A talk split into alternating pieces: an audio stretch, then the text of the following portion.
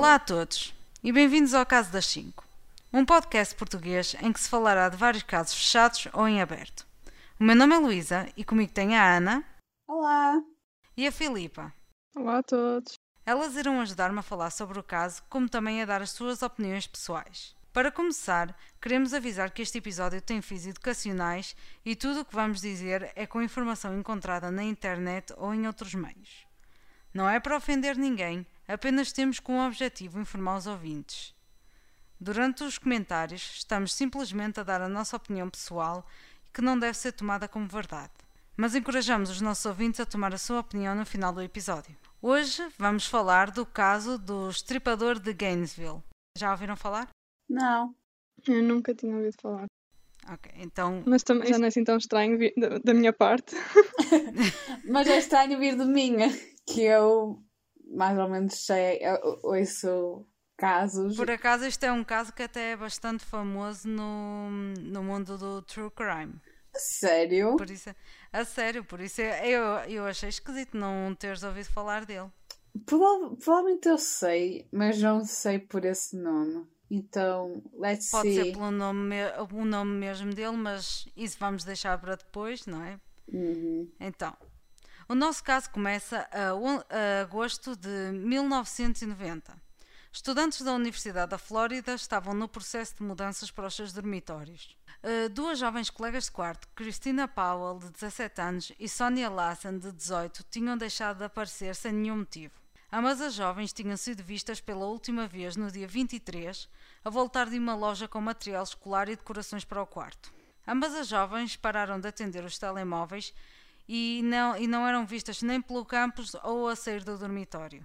Os pais de Christina combinaram ir, ir visitá-la ao dormitório durante uns, uns dias antes das aulas, dia 26 de agosto. No entanto, ela não respondia a nenhum dos telefonemas dos pais. Os pais dela ficaram obviamente preocupados com o facto dela não responder ou até mesmo ligar de volta mais tarde, mas acabaram por chegar à conclusão que podia ser uh, por causa da mudança, as aulas estarem a começar, uh, ou até mesmo interferência na linha, que aquele ainda é do tempo em que tinha as linhas telefónicas, não é? Os telefones dependiam disso. Ah, sim. Compreensível. Mesmo assim, os Powell decidiram ir visitar a filha. No dia combinado, os pais de Cristina, uh, dia 26, uh, os pais de Cristina chegaram ao dormitório para visitar a filha. No entanto, nenhuma das raparigas abria a porta. Na verdade, não havia sinal delas, as luzes estavam desligadas, não havia qualquer barulho vindo do apartamento. Parecia que ambas as raparigas tinham saído, mas o carro de Cristina continuava estacionado no parque. Devido a estes factos, os pais de Cristina chamaram a polícia, que derrubou a porta do apartamento, e foi aí que encontraram ambos os corpos das jovens. O primeiro corpo era o de Sónia. Ela foi encontrada na sua cama, no andar de cima. Os, os peritos acreditam que ela estava a dormir quando o ataque começou. A jovem tinha sido esfaqueada, esfaqueada 20 vezes e a sua boca presa com fita cola. O corpo também mostrava cortes nas mãos e braços que se dava a entender que ela tinha tentado defender-se. Assim que Sónia estava morta, o assassino arrastou o corpo dela para o fundo da cama e colocou o corpo dela numa, numa forma uh, sexualmente comprometedora. De seguida, o assassino dirigiu-se para, uh, para Cristina, que estava a dormir no sofá no andar de baixo. O assassino passou muito mais tempo com Cristina, usando a fita também para lhe prender os pulsos para que ela não tentasse defender. A Cristina foi violada de uma forma extremamente violenta e virada de costas, onde foi esfaqueada cinco vezes. Ele posicionou o corpo de Cristina na mesma posição que o corpo de Sónia antes de lhe cortar os mamilos e levá-los com ele. O assassino levou também a fita usada para amarrar e amordaçar ambas as vítimas, provavelmente caso houvesse algum ADN na fita cola. Mas a polícia soube que tinha sido que tinha usado a fita cola porque encontraram ainda resíduos da cola nos corpos. Então estamos perante, estamos perante um, um assassinato muito violento. Uh, foi um assassino muito violento. Ele, ele violou-a antes ou depois? Foi, ela estava viva quando ele a violou? Ela estava viva quando foi violada. Ele violou-a e depois é que a matou. Mas só uma delas é que foi violada. Uh, sim, a só Sónia... uma delas é que foi violada. A Sónia não foi violada, só, só a matou. Antes de ir embora, o assassino foi à cozinha das jovens e comeu uma banana. deixando a casca no balcão, e ainda tomou um banho como se fosse uma forma de gozar com a polícia, de dar a entender que não vou apanhar, estou confortável ao fazer isto. Ah, esquece, espetáculo. Mato uma opção, vou tomar um banhinho com uma banana de graça, por a para casa. Exato. Só também ao fim de alguns dias é que descobriram os corpos, então o assassino já sabia que podia estar ali à vontade. Tá, pode estar à vontade, mas também não à vontadinha, por amor de Deus. não, vai estar, não vai estar ali a tomar um banho e a dormir ao pé delas, tipo. é, mas, mas foi o que ele fez. Ao início, a polícia pensava que tinha sido um assalto, que tinha corrido mal, mas nada tinha desaparecido do apartamento, nenhuma das jovens tinha muito dinheiro ou era assim de família uh, abastada. Depois, as teorias sobre um ex-namorado ciumento começaram a circular, mas novamente não havia indícios de ser verdade, já que ambos os pais e amigos das vítimas diziam que nenhuma delas teve uma má separação recentemente, todas as separações que elas tiveram uh, foram amigáveis. Devido à forma como as jovens foram atacadas e de como deixaram os cadáveres, a polícia achou que o culpado tinha sido alguém, uh, alguém que tinha matado só pelo prazer de matar. Assim, a preocupação que se tratasse de um assassino em série aumentou. Um dia depois dos corpos das jovens terem sido encontrados, foi dado o indício que outra jovem teria desaparecido. Crystal Hoyt era uma jovem de 18 anos, estudante na universidade e trabalhava como secretária na esquadra da polícia local. Era suposto ela ter ido trabalhar no horário da meia-noite no dia 27, mas ela nunca apareceu. Devido ao facto de Krista uh, era uma jovem que nunca faltava ao trabalho sem avisar que tinha e que tinham encontrado dois corpos de jovens com uma aparência parecida com a Krista, uh, os colegas de trabalho ficaram em pânico e foram ao apartamento dela, que ficava no resto do chão, para confirmar se estava tudo bem. Como ela não respondia à porta, os agentes tentaram andar à volta do apartamento para ver se viam algum movimento e foi aí que repararam que a janela de correr do apartamento estava aberta. Um dos agentes tentou olhar para dentro e foi assim que descobriu o corpo de Krista. O corpo estava numa posição sentada no fundo da cama. A jovem tinha sido decapitada. A cabeça da jovem encontrava-se na estante ao lado dos livros, os olhos fixos no próprio corpo. Mais uma vez, o assassino tinha amarrado, violado e cortado os mamilos da jovem, mas desta vez os mamilos encontravam-se ao lado do corpo na cama. A causa de morte, no entanto, foi um único golpe nas costas com a mesma faca que matou Sónia e Cristina. A polícia descobriu que Cristina, na verdade, tinha morrido cerca de um dia depois das outras jovens e que, na verdade, o corpo dela estava primeiramente deitado na cama e só depois colocado na posição sentada e decapitada. Eles descobriram isso por causa de hum, do, o, quando o corpo morre, o sangue deixa de circular, então eles viram onde é que, o, onde é que havia mais coloração, onde o sangue se tinha uh, todo ido parar uh, e a coloração estava nas costas da, da Krista. Hum, certo. Se, se ela tivesse morrido sentada, provavelmente ficaria mais nas pernas. É isso. Uh, exatamente, teria, o sangue teria descido. No mesmo dia, a notícia que havia um assassino em série e que o alvo eram jovens no campus rompeu. Mas antes mesmo do público começar a entrar em pânico, o assassino tinha matado outra vez. Este assassino não, se, não falta ao trabalho. Era bem despachado, Exato. podemos dizer. Não há tempo livre para, para ele. Na manhã seguinte, dois outros alunos tinham sido dados como desaparecidos. Tracy Pauls e Manny Taboada, de 23 anos, eram colegas de quarto que já se conheciam desde o secundário. Uh, o Manny era uh, jogador de futebol americano e a Tracy era cheerleader no secundário. O Manny recebeu uh, uma. Como eles têm uma bolsa por ser atleta e jogar na equipa da universidade, e como, ele, como eles descobriram que iam para a mesma universidade e eram amigos no secundário, decidiram partilhar o quarto. Os amigos de Manny foram os primeiros a reparar que já não o viam há algum tempo e decidiram ir ter com um monitor da universidade para ver se os deixavam entrar no quarto. Uh, nenhum deles foi muito para além da entrada do apartamento. Assim que abriram a porta, a primeira coisa que viram foi sangue e um saco preto. Os amigos de Manny e o monitor correram para fora do quarto para avisar a polícia. Quando a polícia chegou, eles repararam que o saco preto que os jovens dizem ter visto tinha desaparecido. Então a polícia suspeitou que o assassino ainda estava no apartamento quando os jovens entraram e que quando estes saíram a correr, ele entrou em pânico, arrumou as coisas e fugiu. The son of the bitch. Ele estava lá dentro, que colhões que ele tem. É. Não, foi mais aquela cena do azar. Não sei, azar de quem? Dele? Só foi Não. dele, porque foi sorte dos outros. Sim, é assim, mas para ele era azar, não é? Se os, se os amigos do Manny tivessem ficado lá, bem que podiam ter algo, bem que podiam ter algum Podiam encontro ter-se- infeliz com o assassino. Nunca saberás, ou então o assassino viu que era muita gente e, e fugia. Pois, também. Mas é uma entrada em grande. Abrir a porta e ver um saco preto com sangue. É. Ou entras em grande ou não entras. Dentro do apartamento, os agentes encontraram o corpo de Tracy no corredor, apesar de ter sido provado que ela tinha sido morta no seu quarto e arrastada para o corredor. Novamente, a jovem tinha sido amarrada e violada e a causa de morte foram três facadas nas costas. O corpo tinha sido deixado outra vez numa posição sexualmente comprometedora, mas não houve qualquer eh, tipo de mu- mutilação.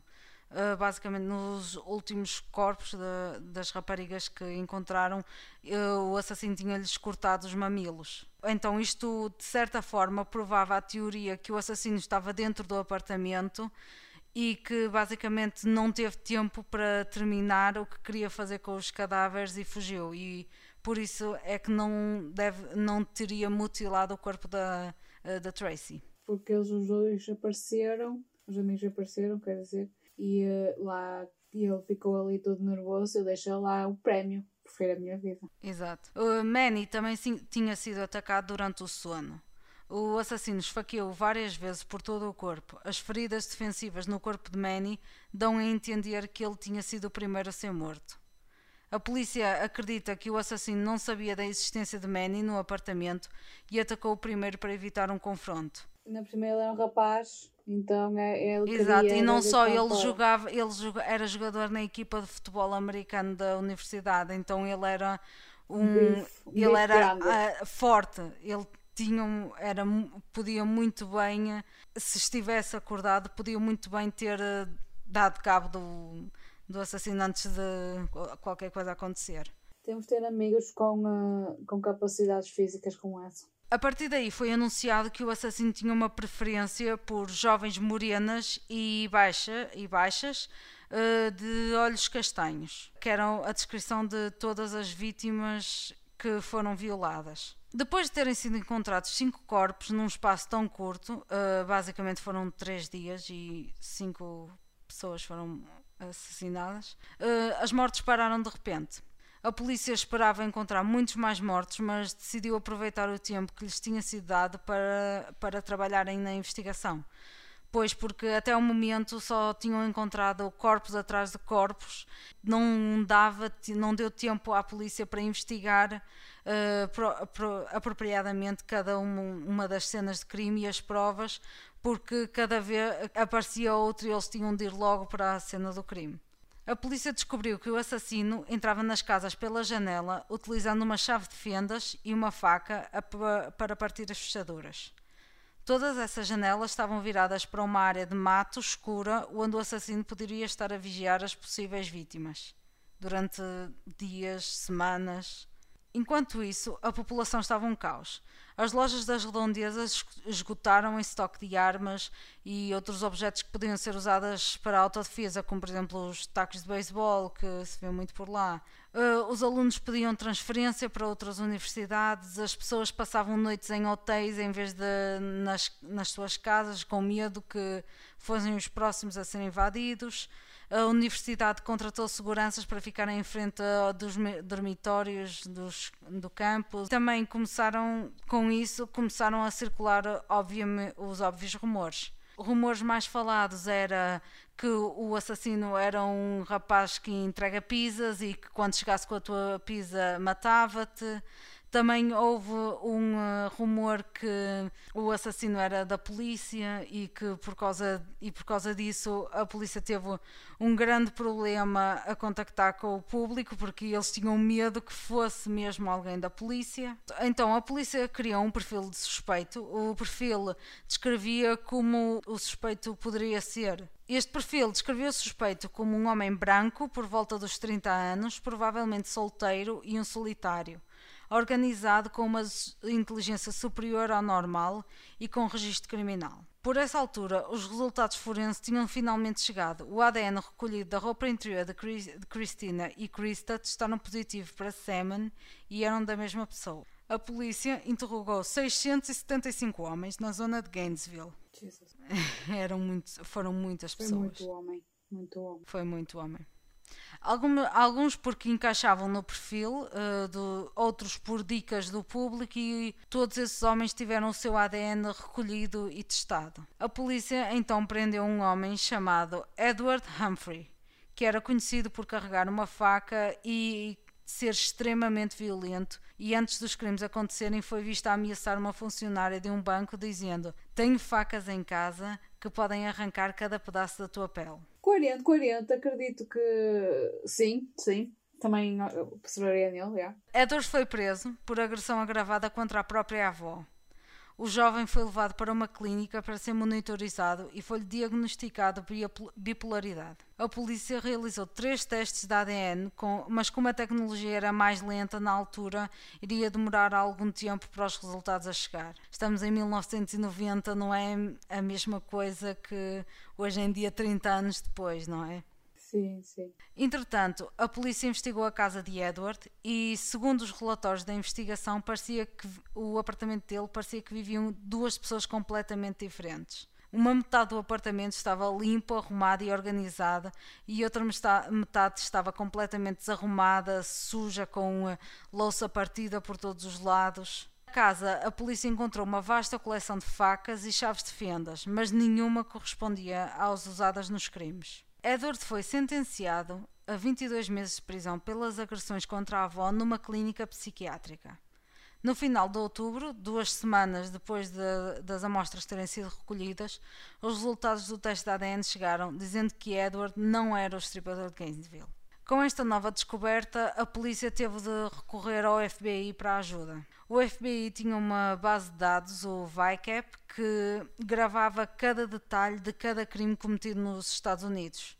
Eles usavam essa base de dados e o programa para comparar diferentes crimes ao selecionar palavras-chave. No caso do estripador, seriam as palavras uh, algo como mutilação, invasão domiciliária, uh, que a arma do crime era uma faca, descrição das vítimas, etc. O programa então seleciona casos semelhantes para os agentes tentarem perceber se algum deles estava conectado. O programa selecionou oito casos. Um deles era praticamente igual aos crimes do estripador. Um triplo homicídio por resolver no Louisiana a 4 de novembro de 1989, ou seja, menos de um ano antes das primeiras mortes. As vítimas consistiam de Julie Grimson, de 24 anos, o pai William Grimson e o sobrinho Sean. As vítimas estavam todas em casa e preparavam-se para jantar quando alguém entrou na casa deles e os atacou, esfaqueando-os até à morte, com a mesma arma que o estripador usou. Aqui já é um bocado estranho que já envolve a família toda. Se calhar foi o primeiro.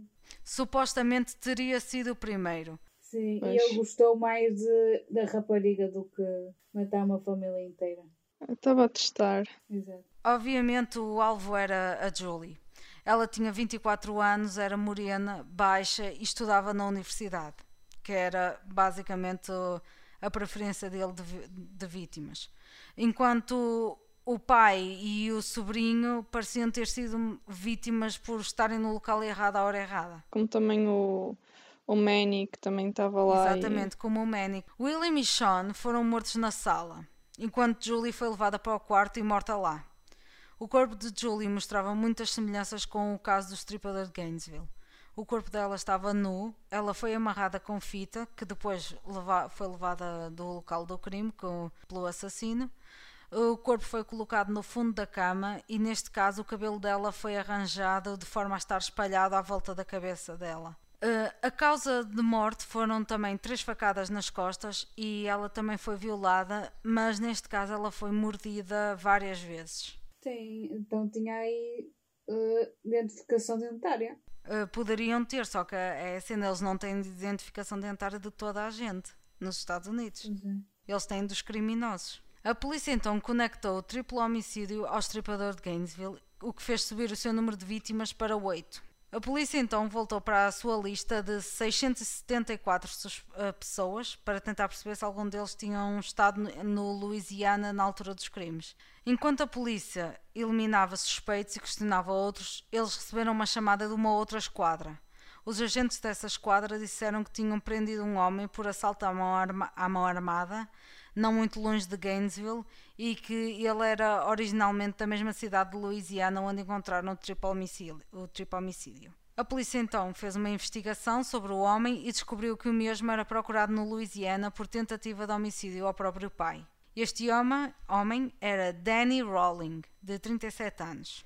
O pai de Danny Rowling tinha um grande histórico abusivo. Uh, tirou Danny a uma parede com seis meses, espancou-o com um ano por gatinhar de forma estranha e aos seis anos, seis anos já o espancava duas vezes por semana. Sério, coitado. Na altura do triplo homicídio, Danny ainda vivia com os pais. Isso iguala a quase 40 anos de abusos por parte do pai, que ele tinha 37 anos quando foi apanhado.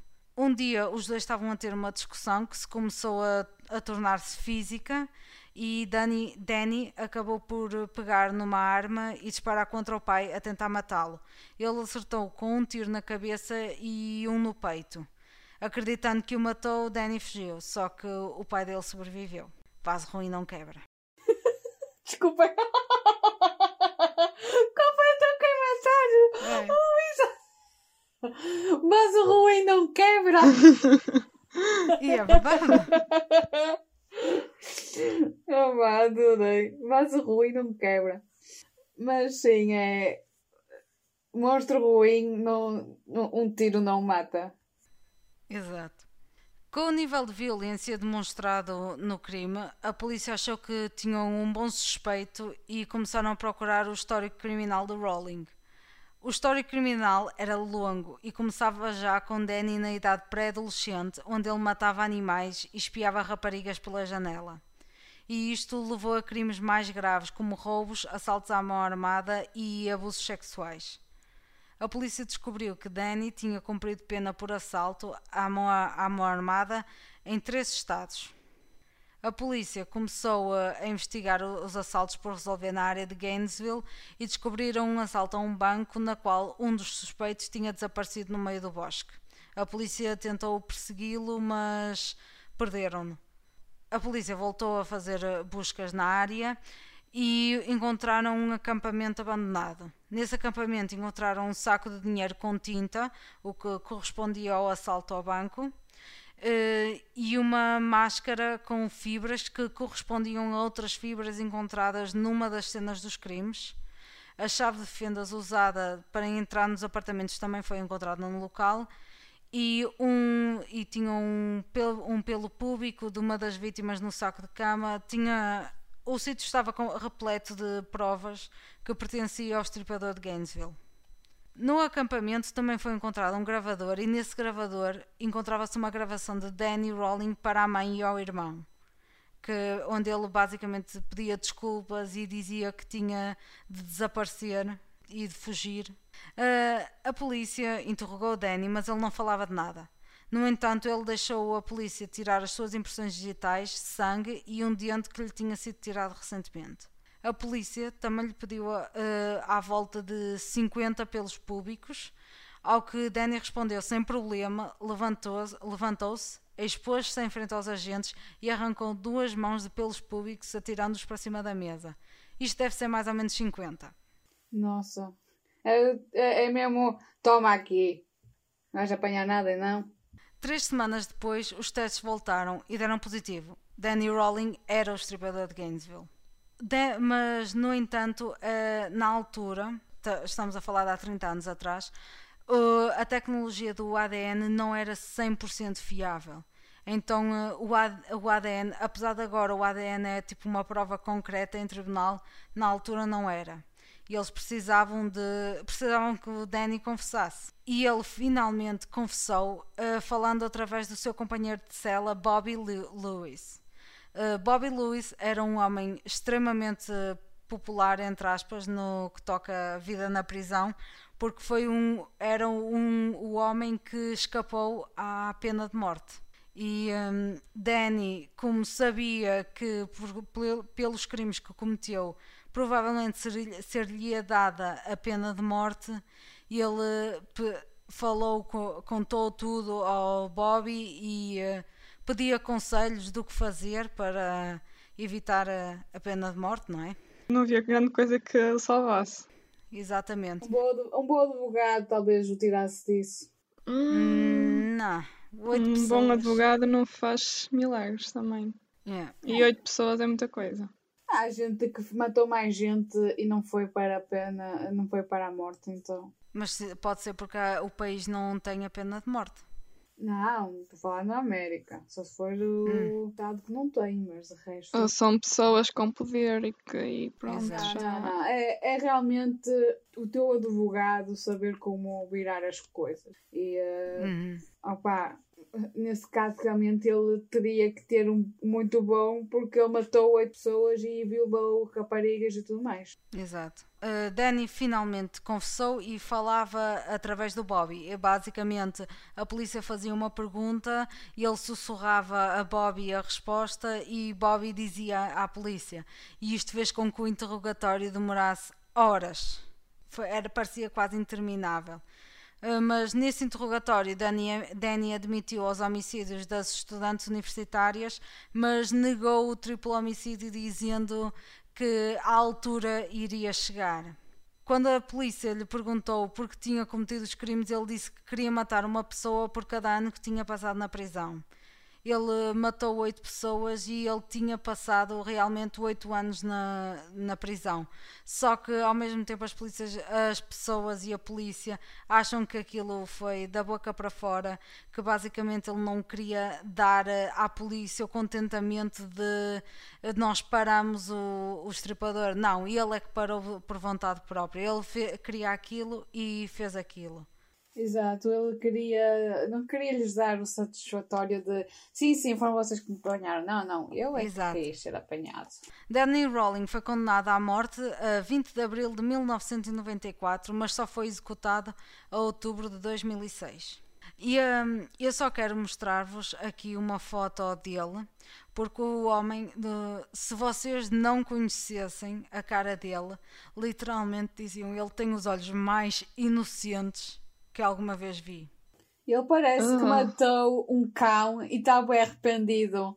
Exato, parece uma pessoa Desculpa, que eu tipo, bati no cão. um cão por acidente e está a chorar. Ele parece que sem querer chutou um cão, sem querer, ou pisou a patinha de um cachorrinho. Exato. E que está muito triste e não parece um, um assassino de oito pessoas.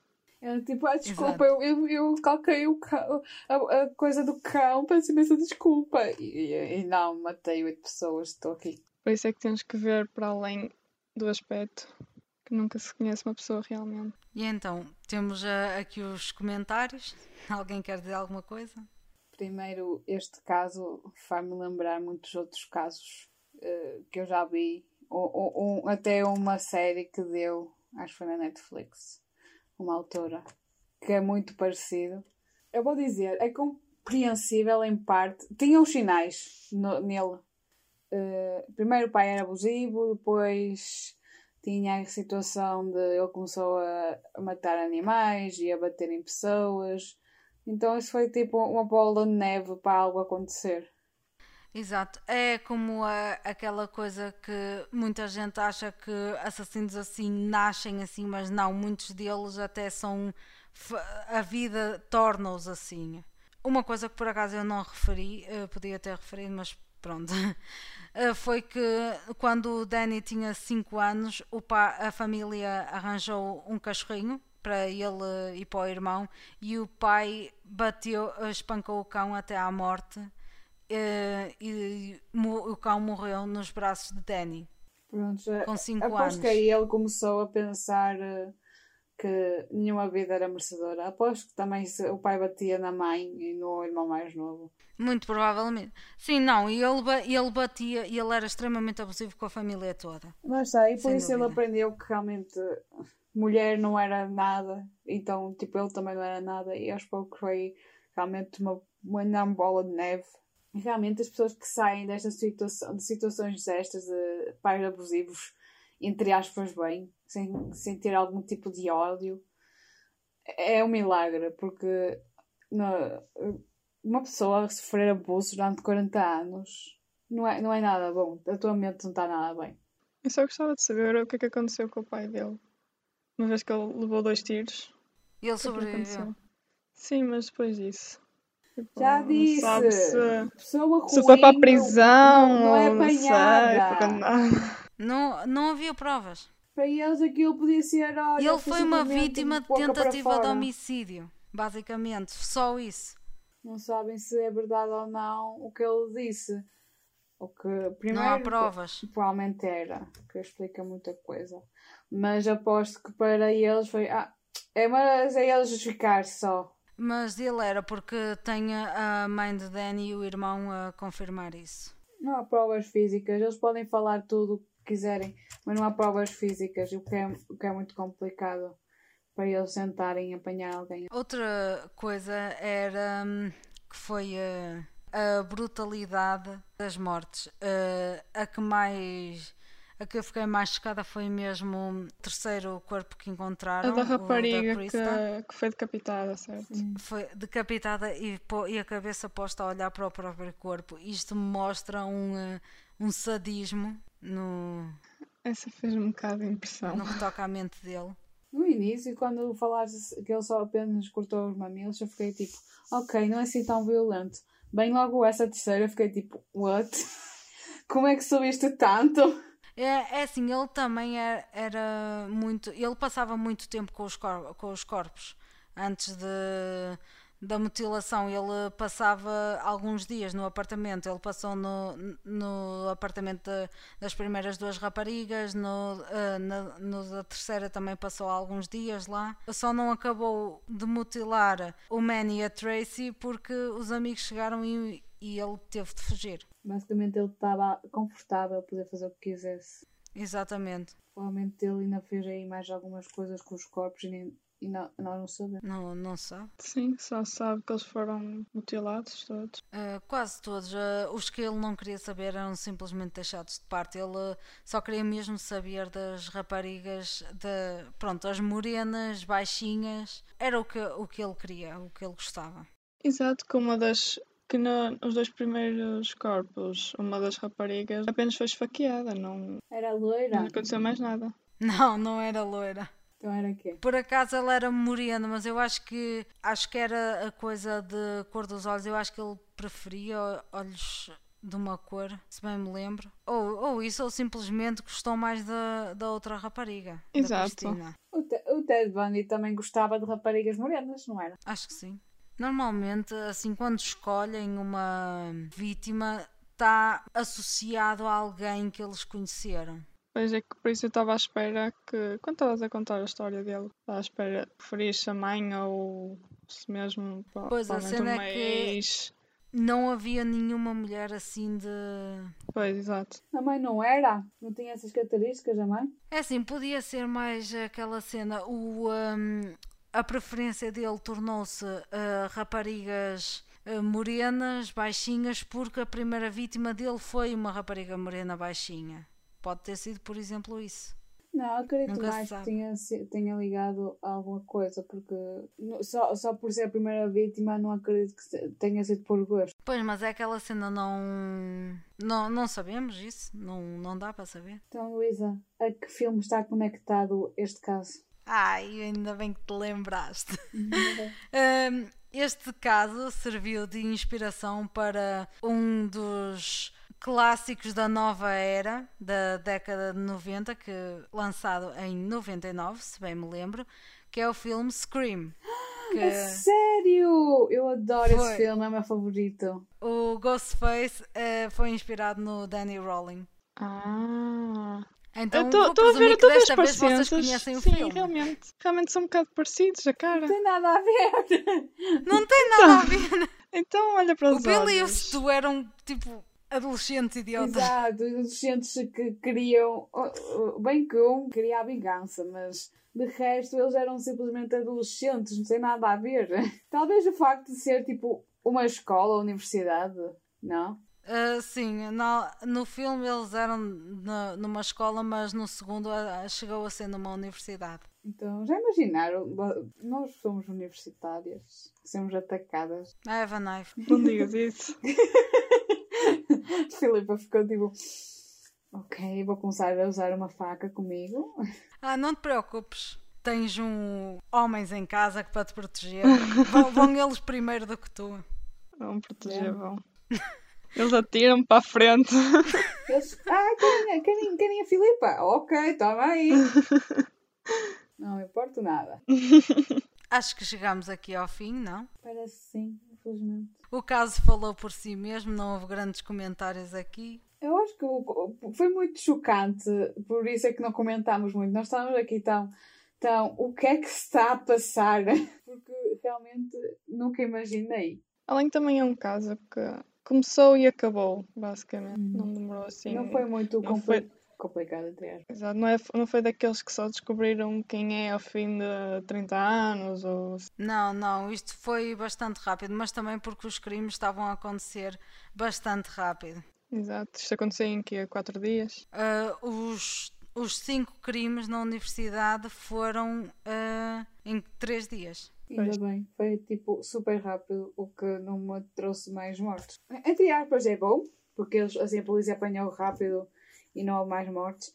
Outro mal é que houve mortes, na mesma. Pois, ainda por cima que foi. Foram tantas mortes consecutivas. Ainda por cima, não sei se, é- se estavam em termos de polícias a trabalhar neste caso, que como, se- como eram tantas, tantas cenas de crime, era um bocado difícil para trabalharem todas ao mesmo tempo. Eram muitos, porque foi de outro. Também eles foram a outras esquadras e tudo mais. Então era, era muita polícia. Para ser assim tão rápido também de descobrir. Sim, também. Ah, tiveram sorte porque o tipo foi apanhado mesmo no assalto. Pois, exato. Aqueles, se ele não tivesse assaltado, bem que lhes podia passar a perna. Bem, E ter matado muito mais gente. nem toda a gente é, é inteligente. Uhum. Olha, ele foi, até a um é certo ponto. Olha, apanhou. Também é é de hum, interesse comentar que existe uma, uma, uma série que fala sobre assassinos em séries em série e que houve um episódio inspirado por Rowling Murder Made Me Famous Nunca ouvi falar. Outra, outra que nunca ouvi falar. Mas essa é uma série, é uma série de comentário ou... eu não eh, eu honestamente não sei se é documentário porque eu não, não Já cheguei sei, a ver sei. É do tipo assassinos que ficaram famosos por assassinar. Uh, por exemplo, esse e uh, uns. Um Ted casal, Bundy o Ted Bundy, um, um casal que ficou realmente famoso por assassinar e coisas do género. É, é muito isso. E, e, e é muito ligado já à tecnologia também. Então, está tudo no YouTube. Oh, thank you. E terminamos assim o nosso episódio. Uh, Terminamos aqui o nosso episódio. Espero que tenham gostado. E tomem o seu chazinho. E até para a semana. E até para a semana toda despachadinha. Não, mas, próxima. eh, para a semana voltamos. Eles nunca vão ter saudades Espe- novas. espero eu. Vamos estar sempre presentes. Oh. Nunca vão ter saudades nossas.